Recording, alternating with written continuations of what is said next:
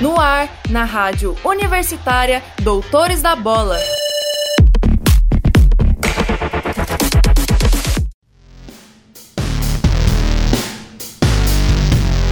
Sejam bem-vindos e bem-vindas ao programa Doutores da Bola dessa sexta-feira, dia 3 de setembro de 2021. No programa de hoje você confere uma entrevista especial com Adriene Assen, coordenadora da Regional Brasília do Instituto Brasileiro de Direito Desportivo e auditora suplente do Superior Tribunal de Justiça Desportiva do Futebol.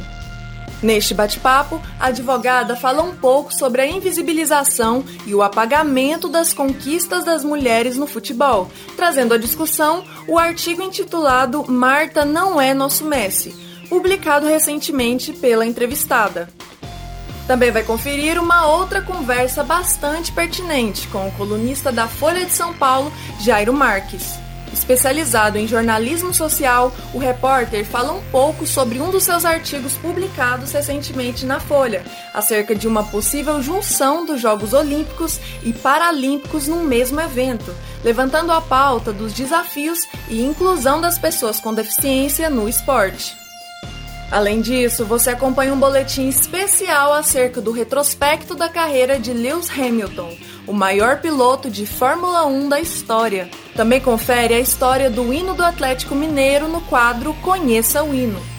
E ainda, ouvinte, você fica por dentro de informações sobre a final da Copa Master 2021, do quadro de medalhas e desempenho do Brasil nas Paralimpíadas de Tóquio, também detalhes acerca do Brasileirão de Futebol Feminino Séries A1 e A2, notícias do mundo dos esportes e dos times goianos no Brasileirão 2021. A apresentação é de Amanda Dutra com produções e reportagens de Amanda Caetano, Bruna Alves, Everton Antunes, Gabriel Alves, Gabriel Antonelli, Giovana Miranda, Isadora Otto, Jordan Viana, Renata Cutso e Vitor Santos. Vem com a gente! Giro Semanal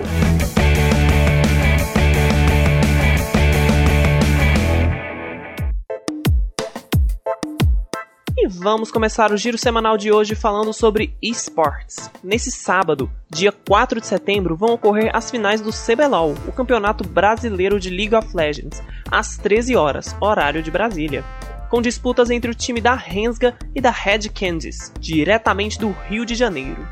Esse jogo é muito importante para as duas equipes, que além de se tornarem campeãs nacionais, podem garantir uma vaga no Mundial de League of Legends, abrindo portas para quem sabe uma vitória brasileira na disputa global, quebrando o estigma de vitórias exclusivamente europeias e orientais no campeonato. Segundo informações dos canais da Rensga, o time já se encontra no Rio de Janeiro, se preparando para os grandes jogos, Ambas as equipes irão se enfrentar em uma série de jogos transmitidos ao vivo nos canais da Twitch, no palco do CBLOL. Então, nesse momento, eu lhe pergunto, ouvinte, de quem será a vitória nesse campeonato? Com as informações, a repórter Jordan Viana para a Rádio Universitária. Olá, ouvinte! O Giro Semanal também aborda a LGFF Liga Goiana de Free Fire.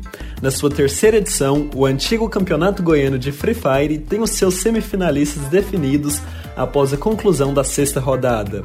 Das 36 equipes que iniciaram a competição, os 18 melhores seguem na disputa buscando garantir uma vaga na grande final. As outras equipes que não conseguiram se classificar foram automaticamente rebaixadas para a segunda divisão da categoria. A primeira rodada das semifinais vai acontecer em 6 de setembro a partir das 7h30 da noite e você poderá acompanhar as partidas pelo canal oficial do torneio no YouTube. Neste primeiro momento, as equipes do Grupo A enfrentam as equipes do Grupo B e no dia 8 de setembro é a vez das equipes do Grupo A medir forças com os jogadores do Grupo C. E você poderá acompanhar a tabela completa e com os times classificados no site esportegoiano.com.br. Com as informações, o repórter Gabriel Antonelli para a Rádio Universitária.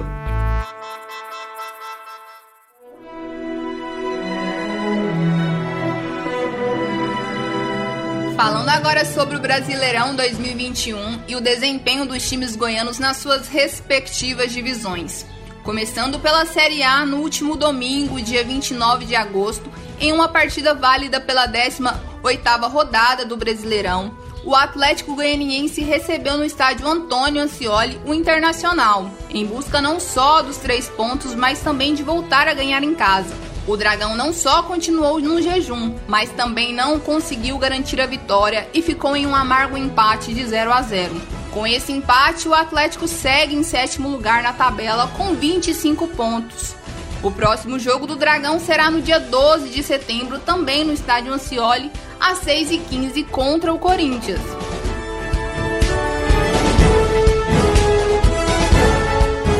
E pela 21ª rodada do Campeonato Brasileiro da Série B, no último dia 26 de agosto, o Goiás foi até o estádio Bastião, em Aracaju, onde enfrentou o Confiança. O time de Marcelo Cabo venceu Confiança por 2 a 1 com gols marcados por Nicolas, ainda no primeiro tempo, e pelo lateral Apodi. O Confiança conseguiu marcar na etapa final do segundo tempo com gol do lateral esquerdo João Paulo, mas ainda assim o time esmeraldino conseguiu os três pontos e se mantém no G4 com 38 pontos na segunda colocação. O próximo duelo do Goiás será no dia 7 de setembro, terça-feira, às 9h30 da noite, contra o Cruzeiro, no estádio da Serrinha.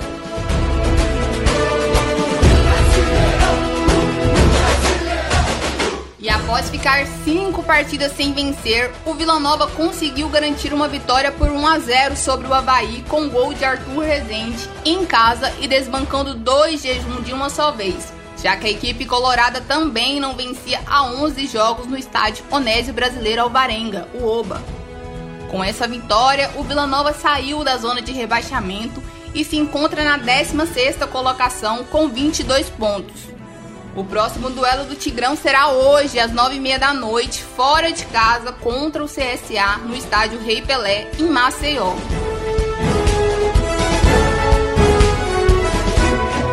Falando agora sobre o desempenho dos goianos na Série D, a Aparecidense, que é líder do seu grupo, recebeu o Gama no último dia 28 no estádio Anibal Batista de Toledo pela 13ª rodada do campeonato da quarta divisão a penúltima da primeira fase. A Aparecidense conseguiu mais uma vitória por 2 a 0 sobre o Gama, que até saiu na frente com o gol de Felipe Menezes, ex-jogador do Goiás. Porém, o time de Aparecida de Goiânia conseguiu reverter a situação com gols de Robert e Alex Henrique. Com essa vitória, o 20 Aparecidense não só garantiu os três pontos, mas também se consolida na ponta da tabela do grupo 5 com 28 pontos, o próximo jogo do Camaleão será amanhã às 4 da tarde no estádio Valdir Doílio contra o Novo Mutum. Mesmo perdendo, o time goiano vai continuar na liderança, já que será um duelo direto com o segundo colocado, que se encontra com 24 pontos.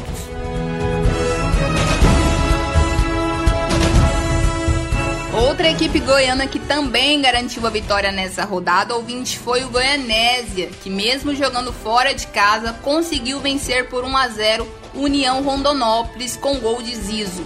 Com essa vitória, o Azulão do Vale atinge 20 pontos, ocupando a quinta colocação da tabela e se mantém vivo no campeonato em busca de uma vaga na segunda fase da Série D.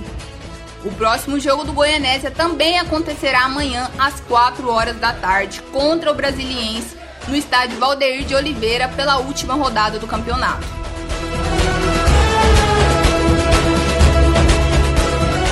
Com as informações, a repórter Giovana Miranda para a Rádio Universitária.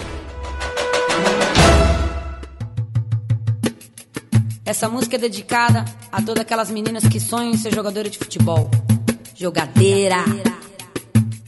Nessa semana foi dada a largada para a definição dos times finalistas do Campeonato Brasileiro Feminino da Série A1. No domingo 29, a Ferroviária enfrentou o Corinthians em casa, no primeiro jogo da semifinal. Ferroviária 1, Corinthians 3. Com o resultado, o Corinthians pode perder a próxima disputa por até um gol de diferença, que garante a vaga na final. Já a Ferroviária precisa ganhar por no mínimo dois gols de diferença para chegar aos pênaltis.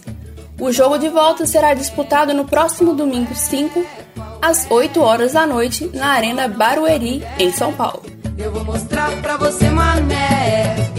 Joga a bola no meu pé. Uma curiosidade é que os dois times são os tradicionais do campeonato, ambos com cinco semifinais no currículo e dois títulos cada. O atual campeão Corinthians tenta o segundo título consecutivo.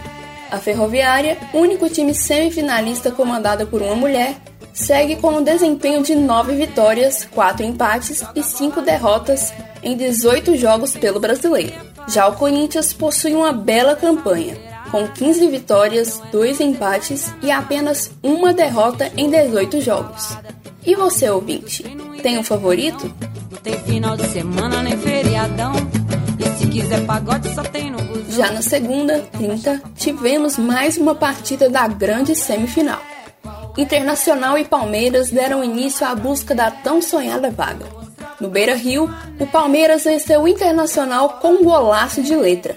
Para o time gaúcho, conseguir chegar à semifinal é uma grande conquista, pois é um fato inédito no clube. Com a campanha de 9 vitórias, 13 empates e 6 derrotas, as gurias persistem e confiam na virada no jogo fora de casa.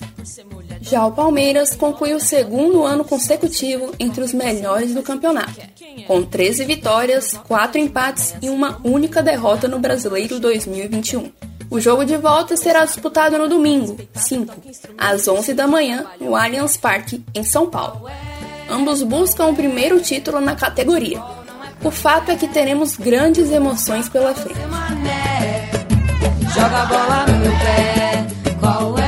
Brasileirão Feminino Série A2, Bragantino e Atlético Mineiro já iniciaram a busca pelo título.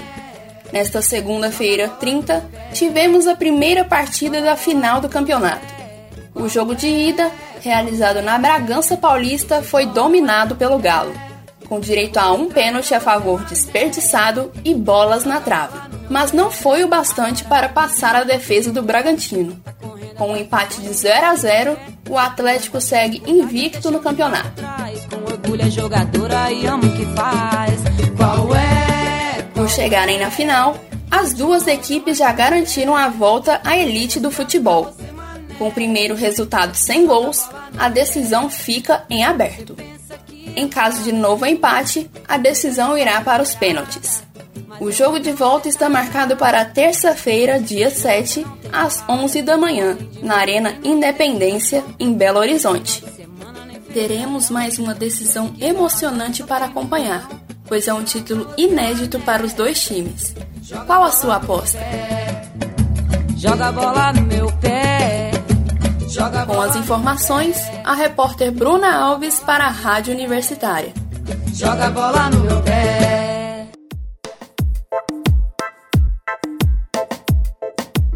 Agora, vamos falar sobre a participação brasileira nas Paralimpíadas de Tóquio. Até o dia 1 de setembro de 2021, quarta-feira, o Brasil estava exatamente em sétimo lugar no ranking de medalhas dos Jogos Paralímpicos. Os brasileiros já conquistaram 48 medalhas no total, sendo 15 de ouro, 12 de prata e 21 de bronze. A primeira medalha do Brasil foi prata e veio no dia 25 de agosto, quarta-feira, na modalidade natação com o atleta Gabriel Araújo nos 100 metros costas. O primeiro ouro veio no mesmo dia com Gabriel Bandeira, também conhecido como Bill, na categoria 100 metros borboleta. O atleta tem 21 anos e começou a disputar neste esporte apenas no ano passado. As outras três medalhas do dia 25 de agosto foram ambas de bronze e ficaram com os nadadores Felipe Rodrigues nos 50 metros livre e com Daniel Dias, que conquistou duas medalhas, uma nos 200 metros livre e outra nos 100 metros livre.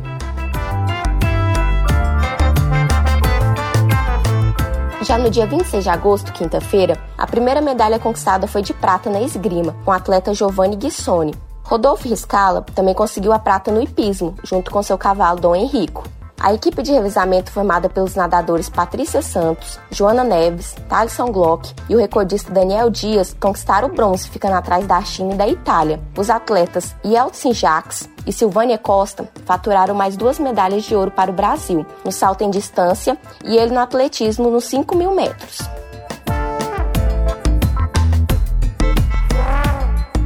A sexta-feira do dia 27 de agosto começou boa, com a nadadora Maria Carolina Santiago conquistando o bronze nos 100 metros costas. Gabriel Bandeira conquistou a segunda medalha, sendo essa de prata, agora nos 200 metros livre. Nadador Wendel Bellarmino faturou o ouro nos 50 metros livre.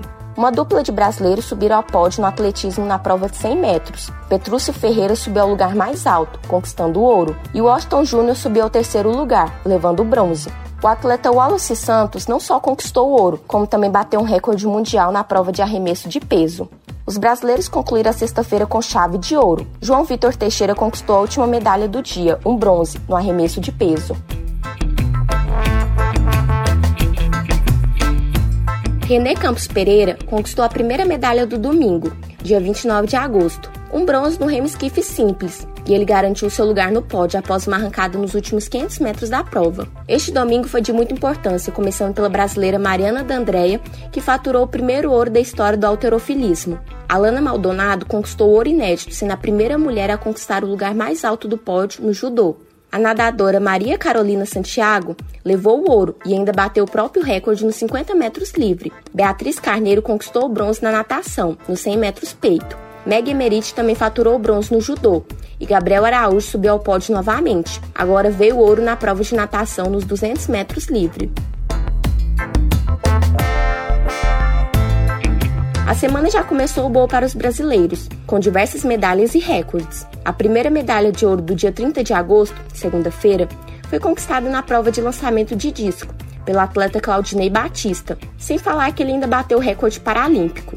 Três atletas levaram medalha de prata nesta segunda-feira: Bruno Alexandre no tênis de mesa, Vinícius Rodrigues no atletismo nos 100 metros e Alessandro Rodrigo no arremesso de peso. Elizabeth Rodrigues faturou um ouro no lançamento de disco e mais um recorde mundial para a conta.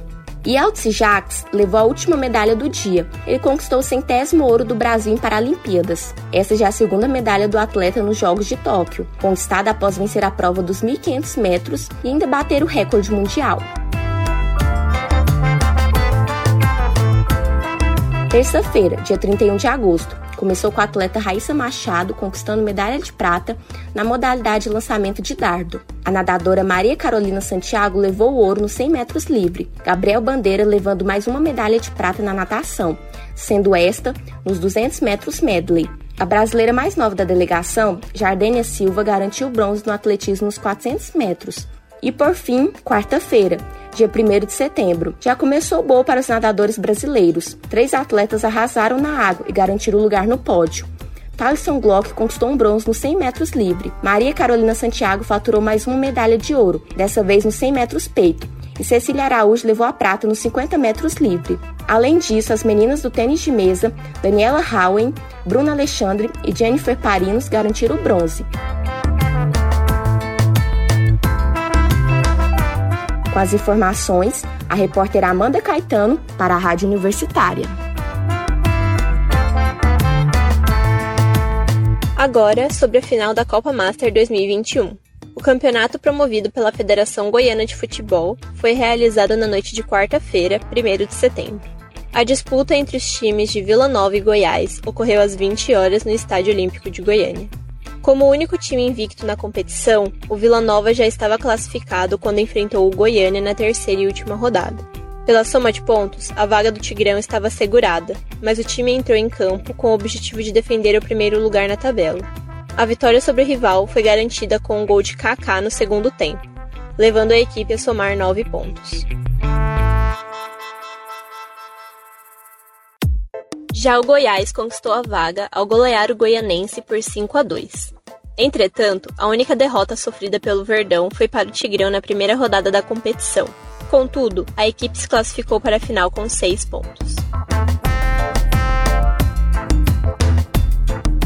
Todavia, diferente do confronto entre eles na primeira fase, quem ganhou o jogo decisivo e levou o título da Copa Master 2021 foi o Goiás. Ao final do tempo normal, o jogo terminou empatado em 2 a 2. Os dois gols do Verdão foram com o Dimba, um aos 25 minutos do primeiro tempo e o outro aos 3 do segundo o Vila Nova conseguiu diminuir a diferença aos 16 minutos do segundo tempo, com o gol de Léo Manzi. Entretanto, o empate só veio aos 45 em um pênalti cobrado por Christian. Com o tempo regular empatado, a decisão ficou para a disputa de pênaltis. O Verdão marcou os quatro cobrados com Nonato, Kleber Goiano, João Paulo e Victor. Já o Tigrão perdeu os dois primeiros, com Christian e Juliano, e marcou os dois últimos, com Gustavo e Ludemar. Com esse resultado, o Goiás conquistou o título da Copa Master 2021. Com as informações, a repórter Renata Kutsu para a Rádio Universitária.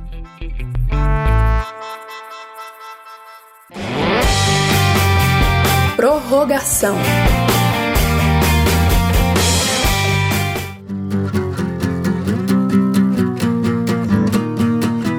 Agora, ouvinte, acompanhe uma entrevista especial com Adriene Assen, coordenadora da Regional Brasília do Instituto Brasileiro de Direito Desportivo e auditora suplente do Superior Tribunal de Justiça Desportiva do Futebol. Falando um pouco sobre a invisibilização e o apagamento das conquistas das mulheres no futebol, esse bate-papo traz à discussão o artigo intitulado, abre aspas, Marta não é nosso Messi, fecha aspas, publicado recentemente por Adriene, com produção e entrevista realizada por mim, Amanda Dutra, juntamente com a produção de Isadora Otto. Boa tarde, Adriene. Muito feliz de você ter aceitado estar aqui no Doutores com a gente. Ainda mais para falar de um assunto tão importante como esse, né? Que é o da mulher no futebol. Desde já, muito obrigada por ter aceitado o nosso convite. Oi, Amanda. Boa tarde. Boa tarde a todos e todas ouvintes do Doutores da Bola. Gostaria primeiramente né, de agradecer o convite de vocês para a gente bater essa bolinha hoje sobre o tema tão necessário Gostaria também de parabenizar o projeto incrível que é esse programa de vocês, que dá espaço para temas que muitas vezes são silenciados em outros meios de comunicação, né? Parabéns de verdade. Ah, a gente agradece. Bem, para começar, a partir do seu artigo Marta não é nosso Messi, a gente percebe que, por mais que a trajetória da jogadora Marta é marcada pelas grandes conquistas e posições de destaque, ainda assim a mídia pseudo-especializada retrata atletas sobre o jugo da comparação com jogadores masculinos, pelo exemplo do seu texto, o Messi. Então, na sua opinião, a mídia brasileira está no caminho da visibilidade feminina no esporte ou ainda falta muito para alcançá-lo? Bom, Amanda, acho que o primeiro ponto que a gente tem que destacar é que existe muita gente boa especializada que representa ou é um canal para as mulheres no esporte como um todo, sabe? E é importante a gente fazer esse recorte para que cada vez mais essas pessoas sejam consumidas, entre aspas. E o boom das redes sociais, ele possibilitou que todo tipo de informação fosse veiculada, né? Tanto as boas quanto as ruins. Mas, é, trazendo para o nosso recorte positivamente, a gente tem a possibilidade de que mais pessoas qualificadas sejam acessadas. Principalmente mais mulheres falando da ocupação das mulheres no esporte, o que é essencial para o movimento. E as redes sociais são uma alternativa aos, entre aspas, meios tradicionais de informação como TV, jornais, revistas. E nesses espaços, essa galera boa consegue alcançar visibilidade e assim reverberar as mulheres no esporte. Sejam atletas ou até mesmo as próprias jornalistas, comentaristas, colunistas esportivas que temos hoje, sabe? E a partir desse movimento, aos poucos a gente vê a própria mídia tradicional, de novo, entre aspas, falando sobre mulheres no esporte, dando espaço para mulheres falarem sobre mulheres no esporte e as mulheres roteirizando programas sobre mulheres no esporte. Estamos no caminho, mas ainda a gente tem um longo percurso. É, com certeza. E quais seriam soluções eficientes para se discutir acerca do combate ao machismo e à invisibilização feminina no futebol presentes na mídia? Olha, eu tenho falado que eu sou uma micropartícula de todo um organismo que é esse movimento de inúmeras mulheres incríveis e inacreditáveis que têm visões e formações diferentes e igualmente inacreditáveis. Então, para a gente buscar um panorama amplo da solução de um problema que é complexo, é importante que sejam escutadas as mais variadas mulheres das mais variadas linhas de atuação e estudo porque o machismo é um problema estru estrutural e atinge todo o segmento da sociedade e tem que ser combatido também de forma estrutural. E eu fiz esse recorte porque o esporte como um todo, e no Brasil principalmente o futebol, que é um patrimônio cultural, tem uma relação simbiótica com a sociedade, né? O futebol reflete a sociedade e a sociedade reflete o futebol. Não tem como sair disso. E pensando nisso, a gente consegue enxergar que a invisibilização do futebol de mulheres é um braço da invisibilização das mulheres na sociedade. E longe de mim propor sozinha a solução de todos os problemas que vêm de centenas de anos, mas um bom caminho a se iniciar é reconhecer que esse problema existe. Quando se dá nome, contorno para o problema, fica mais fácil de encará-lo e solucioná-lo. Precisamos falar abertamente que a invisibilização do futebol de mulheres existe, como se deu, o que gerou, e a partir daí a gente consegue abrir a cabeça para começar a trabalhar que o futebol de mulheres precisa de incentivo financeiro, precisa de infraestrutura, investimento na base, aumento do número de campeonatos para que as atletas consigam desenvolver o melhor futebol que elas têm nato, né, que é uma coisa nata delas. Precisamos que as mulheres ocupem espaço de gestão do futebol. Eu falo isso sempre. A gente precisa de mais mulheres nas mídias esportivas e dar mais oportunidade para a transmissão de jogos para que o produto seja consumido e que seja entre aspas, né, normalizado na sociedade que ainda enxerga isso como uma coisa é, eventual, diferente, e que não é. De fato, não é. E a gente precisa consumir mais o produto de futebol de mulheres e quem o defende.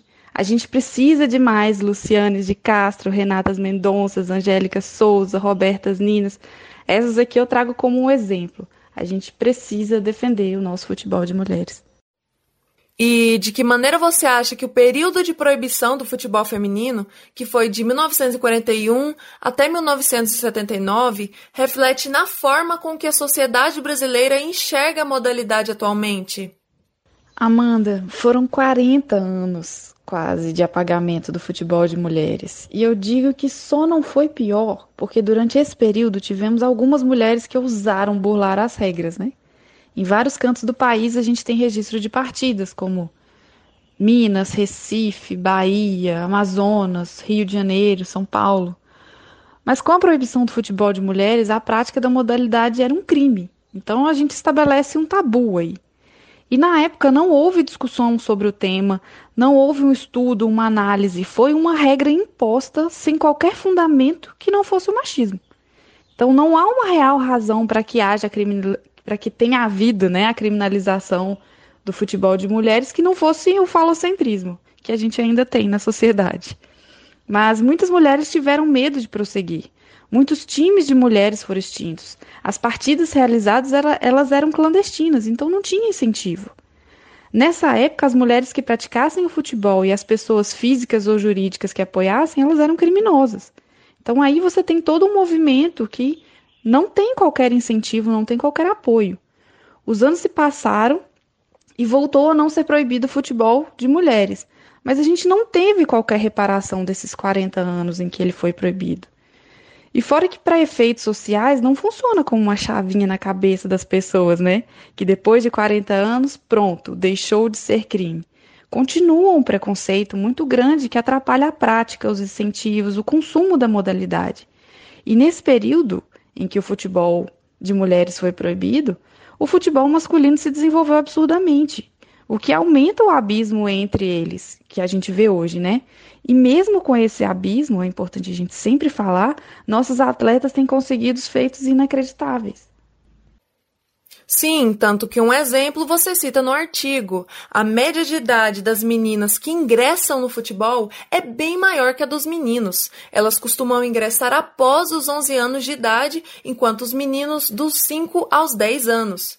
E, na sua opinião, qual é o fator que mais influencia esse dado? O machismo, como sempre. É, partindo primeiro do pressuposto de uma sociedade binária, vamos fazer esse recorte. Desde sempre é um incentivo para que os meninos brinquem na rua, joguem bola, enquanto as meninas desenvolvam brincadeiras relacionadas ao cultivo do lar, da família, que é entendido como responsabilidade exclusiva da mulher ainda hoje, né? Isso quando a gente não tem a efetiva responsabilização das meninas para cuidar da casa, dos irmãos, enquanto os pais trabalham fora e eu acho que nesse caso muitas vezes a mãe trabalha fora, porque grande parte das famílias no Brasil é formada por mãe solo, né? Então a gente ainda tem que, que lembrar dessa, desse ponto relevante. E essa estatística passa também pela lesbofobia. Boa parte da sociedade rotula por lésbicas as jogadoras e exige performance de feminilidade das mulheres, o que afasta demais as meninas da iniciação no futebol.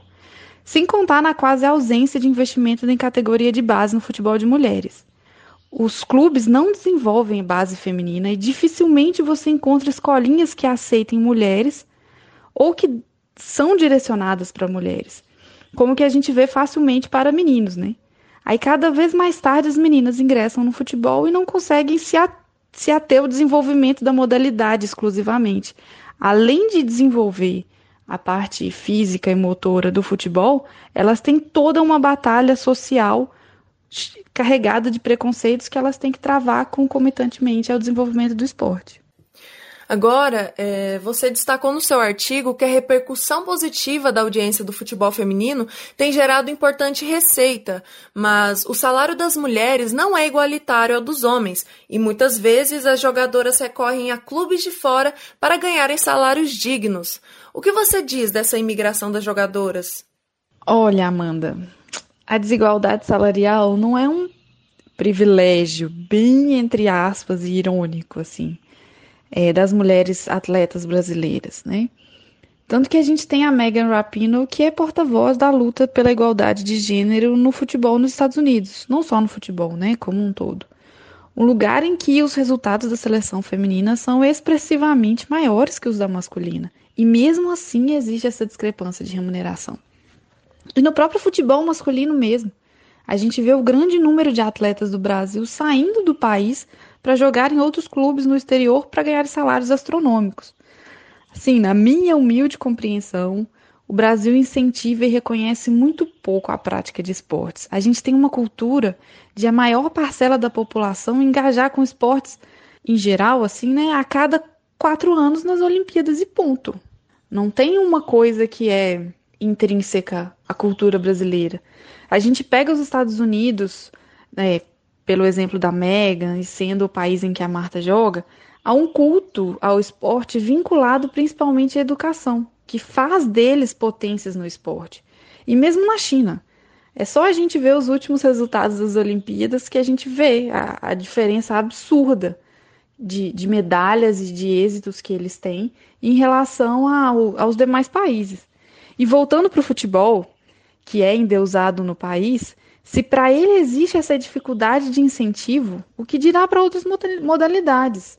E o que dirá para mulheres no futebol e mais ainda para mulheres em outras modalidades em meio a todo esse machismo que é indiscutivelmente é um fato notório no Brasil. E o que você acha da decisão da CBF de exigir a presença de times femininos apenas nas equipes da Série A? A exigência da CBF e até da própria Comembol, porque a da Comembol foi antes da CBF, mas começou a vigorar depois. Enfim, é, a exigência da, da CBF da Comembol, ao meu ver, é uma reparação histórica. Não sei te dizer quais foram as reais intenções, muito provavelmente não pensaram em ser uma reparação histórica em si, mas na repercussão positiva para as marcas da CBF e da Comembol. Mas, enfim, eu enxergo assim, é, não pela iniciativa das entidades em si, mas pelo resultado do ato com uma reparação histórica. O fato de se restringir à Série A, acredito que seja uma questão de tempo. Eu, particularmente, acho que vai durar um bom tempo até se expandir as outras séries, mas deve chegar. Mas uma questão é que acabamos tendo uma falsa percepção de que os clubes são extremamente ricos e os jogadores milionários. Os clubes que de fato têm uma condição financeira boa estão, na sua maior parte, na Série A. Mais de 90% dos clubes do Brasil têm folhas salariais muito baixas e enfrentam crises financeiras absurdas. Se você passa a exigir que os clubes tenham times femininos para que possam estar no sistema da CBF e da Comembol, você acaba reduzindo o número de clubes que podem ser elegíveis para participar desse campeonato. Eles mal conseguem bancar os times masculinos, o que dirá bancar o, o time de mulheres. O que pode ser feito, que eu acho que É, eu entendo que é uma reparação histórica, mas é o início de uma reparação histórica que precisa de uma série de outros atos e medidas concatenadas. Mas nesse momento poderia haver um incentivo financeiro exclusivo para que os clubes pudessem desenvolver e reverter em incentivo ao time de mulheres. Com certeza. Agora, em relação à jogadora Marta, provavelmente essas Olimpíadas foram suas últimas e nenhuma mulher ainda apareceu para superar as bolas de ouro dela. Você acredita que na atualidade possa aparecer outra atleta tão talentosa quanto ela, levando em conta a realidade do futebol feminino? É inquestionável que o Brasil é um celeiro de pessoas com habilidades natas, né? principalmente no futebol, só que precisam de incentivo e oportunidade para se transformarem em atletas referência. A história da Marta, ela é de muita dor, luta, persistência, superação, abdicação para alcançar a vitória. Eu a admiro muito por isso. É uma história assim incrível, maravilhosa, mas eu espero que a gente entenda que não pode glamorizar as histórias de superação e dor. Obviamente sem desmerecer a luta de cada um, né? Mas a gente precisa canalizar nossa energia para reivindicar uma mudança social, para que cada vez mais as oportunidades cheguem às, às pessoas e as histórias elas passem a ser de vitórias dentro do esporte e não de luta contra preconceito e a vulnerabilidade social.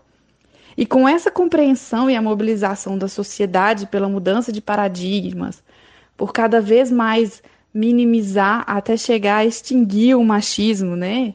Utopia, mas quem sabe a gente chega lá, a gente tem uma possibilidade de ter Martas, Formigas e Cristianes por muitos e muitos anos.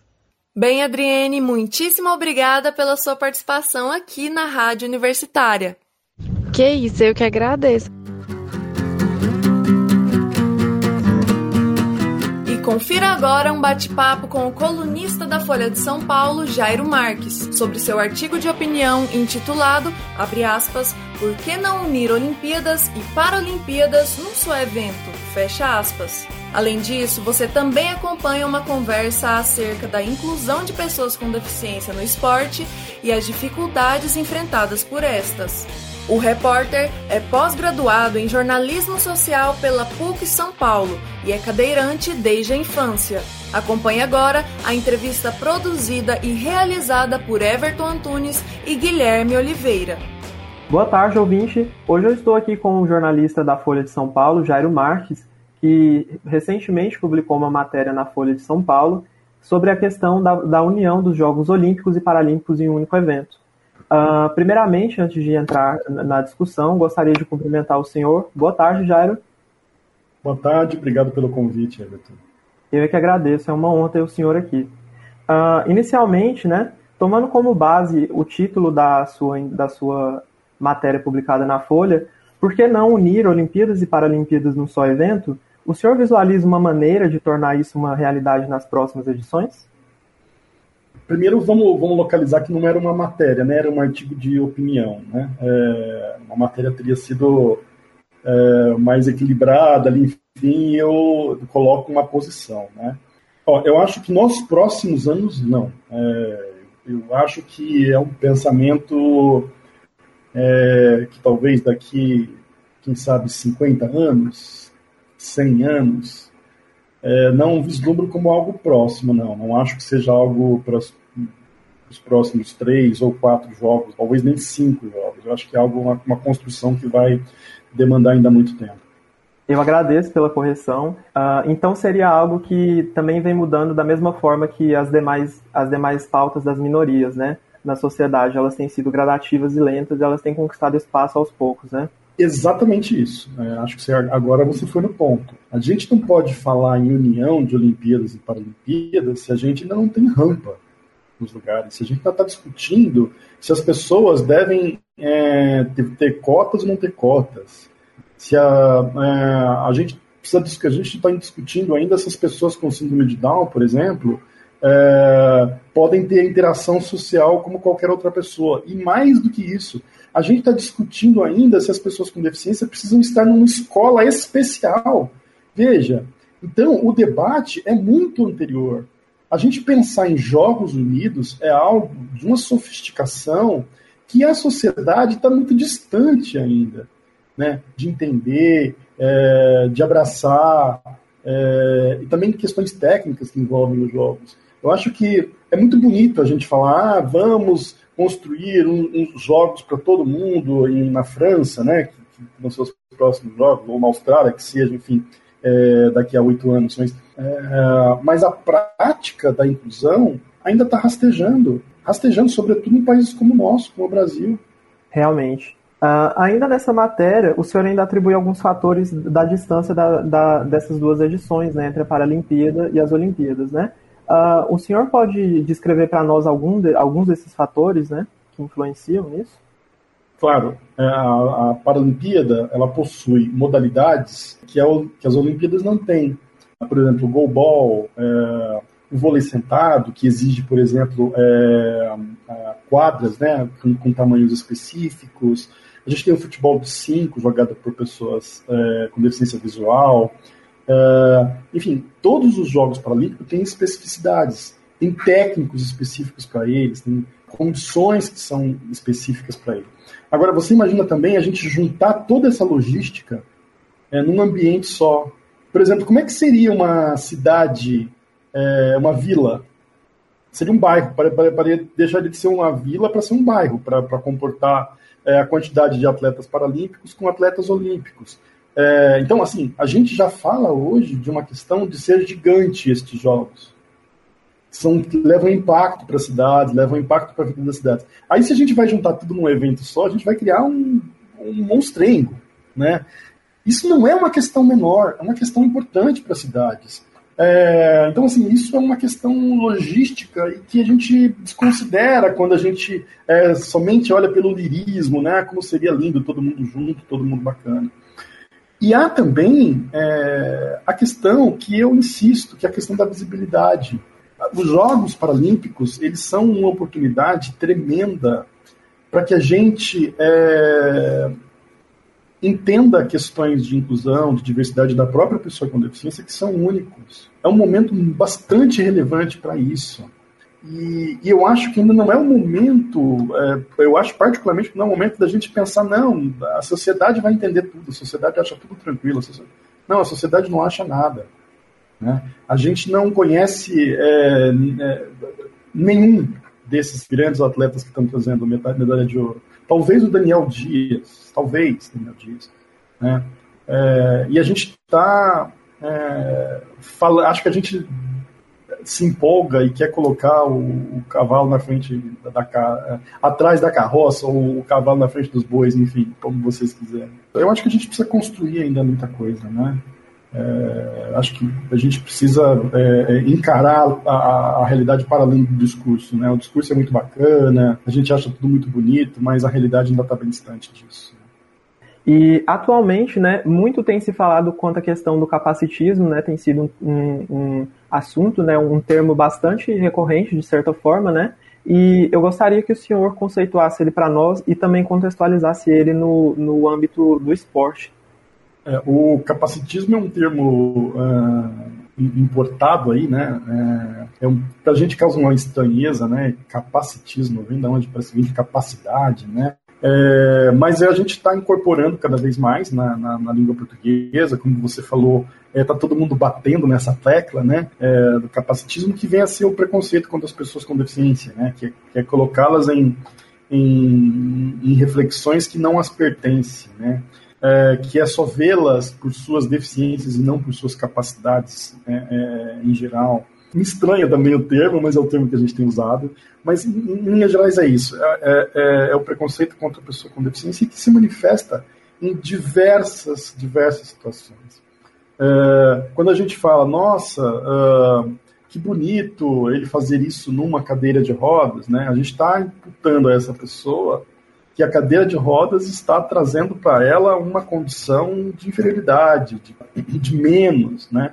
É, e a gente faz isso em várias situações. É, quando a gente, por exemplo, pensa pelo outro, ah, mas essa pessoa cega vai fazer isso como? Sem você saber nada da realidade de uma pessoa, você está sendo capacitista, digamos assim.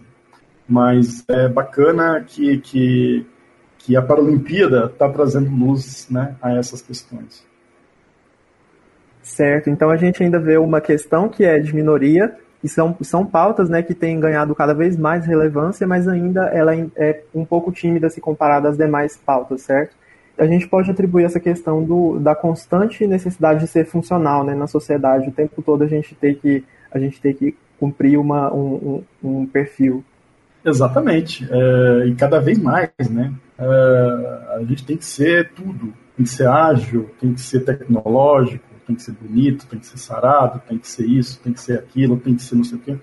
É, mas a gente, no fundo, ninguém é nada disso, né?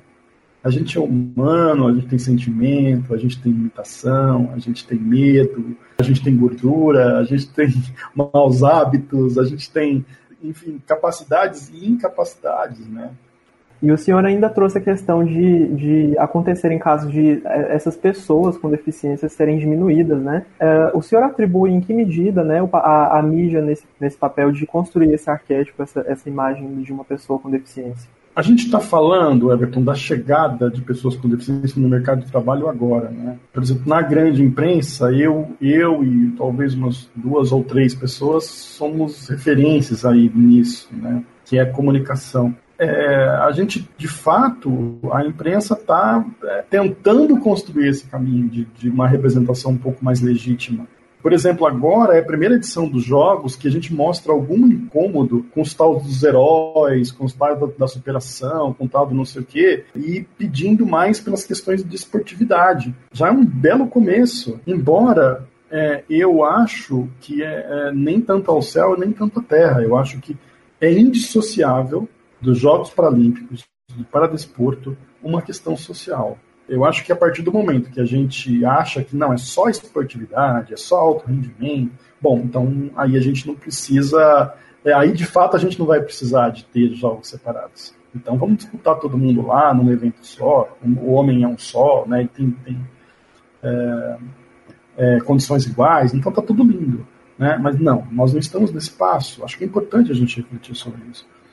Uh, então, mas voltando para a questão da mídia, uh, a gente está tá aprendendo, né? A gente está, é, a gente erra bastante ainda, mas eu acho que, que a pressão social, a pressão da, do, dessa geração que é muito mais antenada em questões de diversidade, de todo mundo junto, ela está provocando um aumento da velocidade nas coisas. Isso é incrível.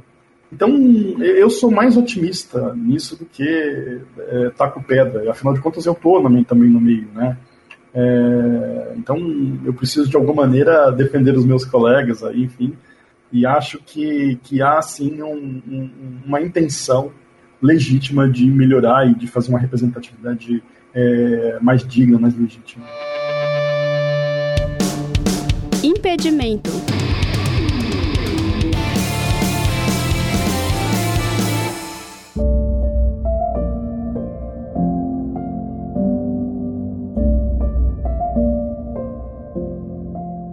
Agora vamos falar sobre automobilismo. O piloto inglês Lewis Hamilton está a apenas uma vitória de chegar à impressionante marca de 100 vitórias na Fórmula 1. A próxima grande chance de Hamilton será no próximo domingo, dia 5, no Grande Prêmio da Holanda, no circuito de Parque Zandvoort. Vamos ao retrospecto da carreira de Lewis Hamilton. O ano de estreia do britânico foi 2007 pela McLaren, Logo no início da sua trajetória na principal categoria do automobilismo mundial, o piloto era companheiro de equipe de Fernando Alonso, na época bicampeão mundial.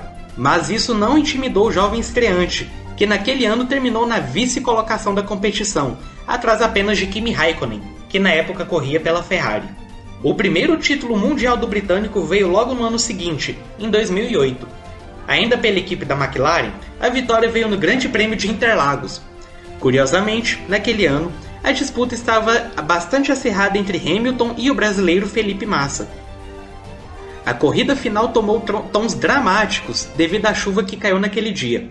Se Massa vencesse a corrida e Hamilton terminasse abaixo da quinta colocação, o título iria para o brasileiro. E foi o que quase aconteceu. Felipe Massa liderava a corrida e Hamilton estava na sexta posição. Porém, o britânico foi persistente e garantiu o título na última volta da corrida em Interlagos, ao ultrapassar o piloto Timo Glock. De quebra, Lewis Hamilton, que tinha 23 anos, 9 meses e 26 dias, quebrou o recorde de piloto mais jovem a se tornar campeão mundial da Fórmula 1 na época.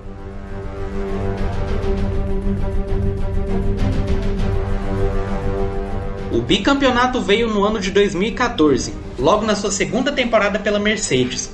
O piloto já mostrou a sua veia vencedora. A temporada de 2014 foi marcada pela intensa rivalidade com seu companheiro de equipe, o alemão Nico Rosberg. Naquele ano, a Mercedes dominou o campeonato e os dois pilotos disputaram um título mundial corrida a corrida. Como ganhar na emoção parece ser a especialidade de Hamilton, mais uma vez o título foi confirmado na última corrida do ano. Porém, a derradeira corrida foi um pouco mais tranquila para o inglês, uma vez que Rosberg, com problemas no carro, terminou apenas na 14ª colocação no Grande Prêmio de Abu Dhabi.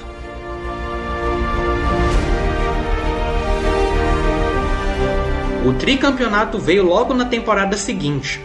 O título de 2015 veio de uma forma muito mais tranquila do que os dois anteriores. Isso porque o piloto se sagrou campeão mundial com três corridas de antecedência.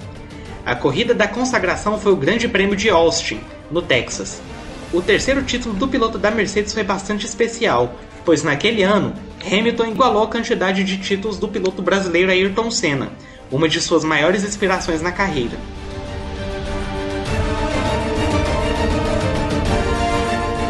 Lewis Hamilton se tornou tetracampeão da Fórmula 1 na temporada 2017. Após perder o título de 2016 para o seu até então companheiro Nico Rosberg, o britânico queria voltar ao topo do automobilismo. E assim o fez. O piloto foi campeão com duas corridas de antecedência. Naquela oportunidade, o título veio no GP do México. Esse título foi marcado pela mudança de companheiro de equipe de Hamilton, uma vez que o alemão Rosberg havia se aposentado no início de 2017. Mas naquele ano, o principal adversário de Lewis dentro das pistas não foi o seu companheiro, o finlandês Valtteri Bottas, e sim outro piloto alemão, o também tetracampeão Sebastian Vettel, que na época estava na Ferrari. O curioso é que na corrida seguinte, disputada em Interlagos, foi a primeira vez na história da Fórmula 1 em que dois tetracampeões correram juntos. Mantendo a sequência de títulos que dura até hoje, o pentacampeonato veio logo em 2018. Naquela oportunidade, o piloto foi absolutamente soberano na competição e foi campeão com 408 pontos, enquanto que o segundo colocado, Sebastian Vettel, somou 320.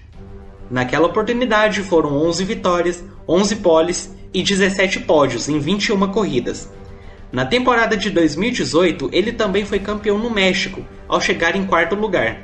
Posteriormente, ele venceu as duas corridas seguintes, em Interlagos e Abu Dhabi, respectivamente.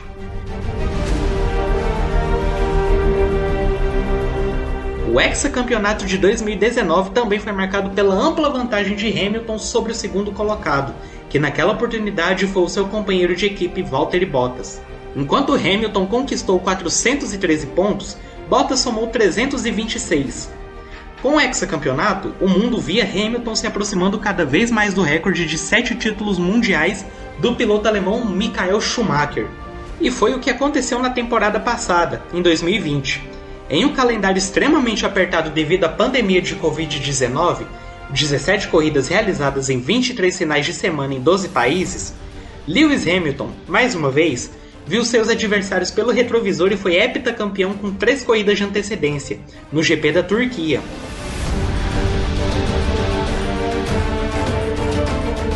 Mas a grandeza de Lewis Hamilton vai além das pistas de corrida. O piloto é um grande porta-voz de causas sociais.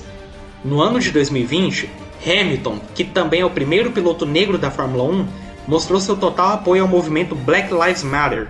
Além de usar um capacete com a inscrição Black Lives Matter e de manter o punho fechado erguido durante o pódio do GP da Estíria, o piloto participou pessoalmente de uma manifestação pacífica realizada no Reino Unido o piloto segue demonstrando seu apoio à causa. Recentemente, a comissão Hamilton lançou um relatório fruto de 10 meses de trabalho em parceria com a Academia Real Britânica de Engenharia.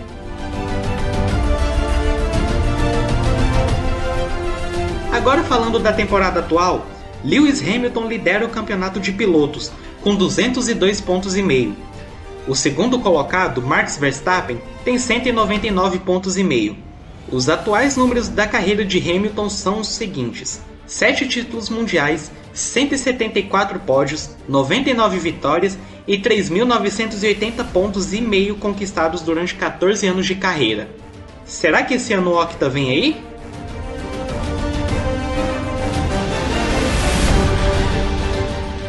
Com as informações do repórter Vitor Santos para a Rádio Universitária. Conheça o hino.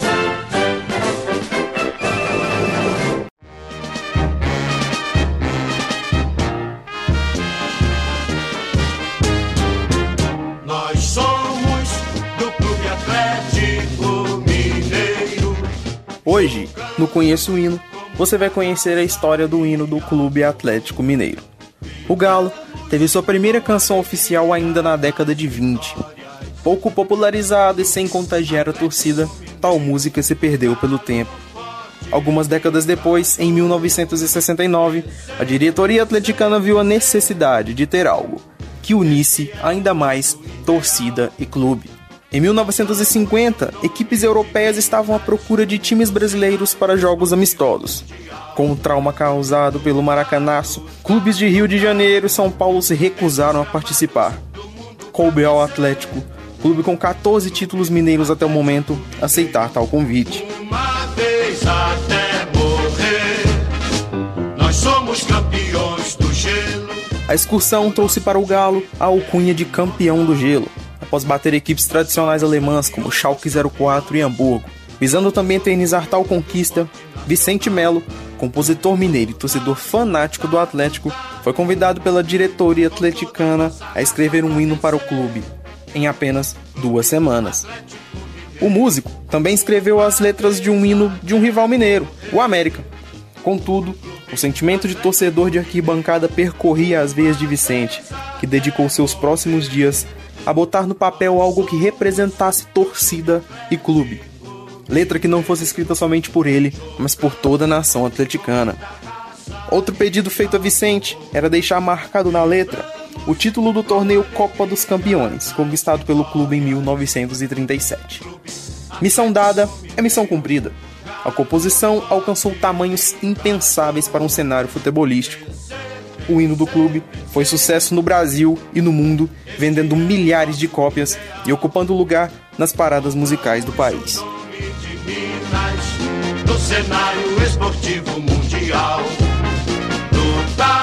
Em 1979, durante competição realizada em Nápoles, na Itália, com os principais e mais belos hinos do mundo, a canção atleticana levou o título mundial, confirmando o excelente trabalho feito por Vicente Melo.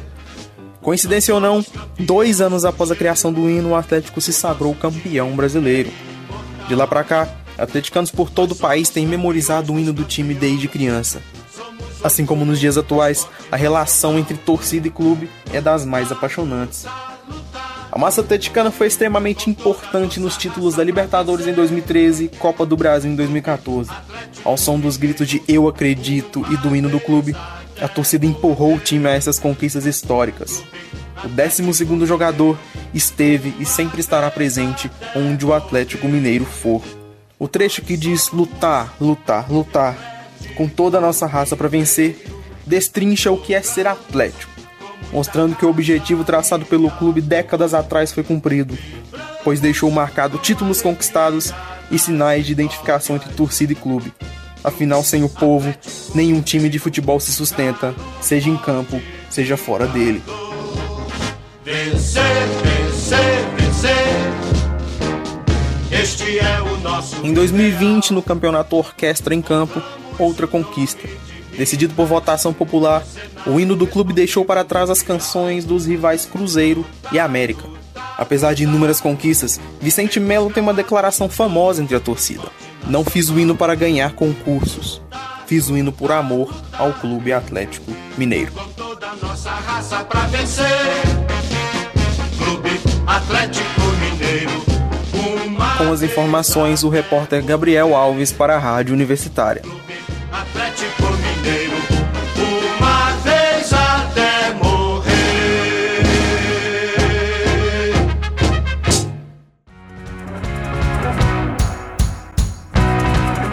E vai ficando por aqui o Doutores da Bola dessa sexta-feira, 3 de setembro de 2021, com a apresentação de Amanda Dutra, produções e reportagens de Amanda Caetano, Bruna Alves, Everton Antunes, Gabriel Alves, Gabriel Antonelli, Giovana Miranda, Isadora Otto, Jordan Viana, Renata Cutso e Vitor Santos. Os trabalhos técnicos foram de Maurício César, orientação do professor Ricardo Pavan e monitoria de Amanda Dutra. Siga a gente no Instagram, arroba Doutores da Bola, e no Twitter, arroba Doutores da Bola Underline. Acesse o site radio.fg.br e fique muito bem informado. Você pode conferir o programa de hoje e também os anteriores no Spotify e Deezer. Basta procurar por Rádio Universitária UFG. Até a próxima! E fica por aqui o Doutores da Bola. Programa sobre esportes produzido por estudantes de jornalismo da Universidade Federal de Goiás.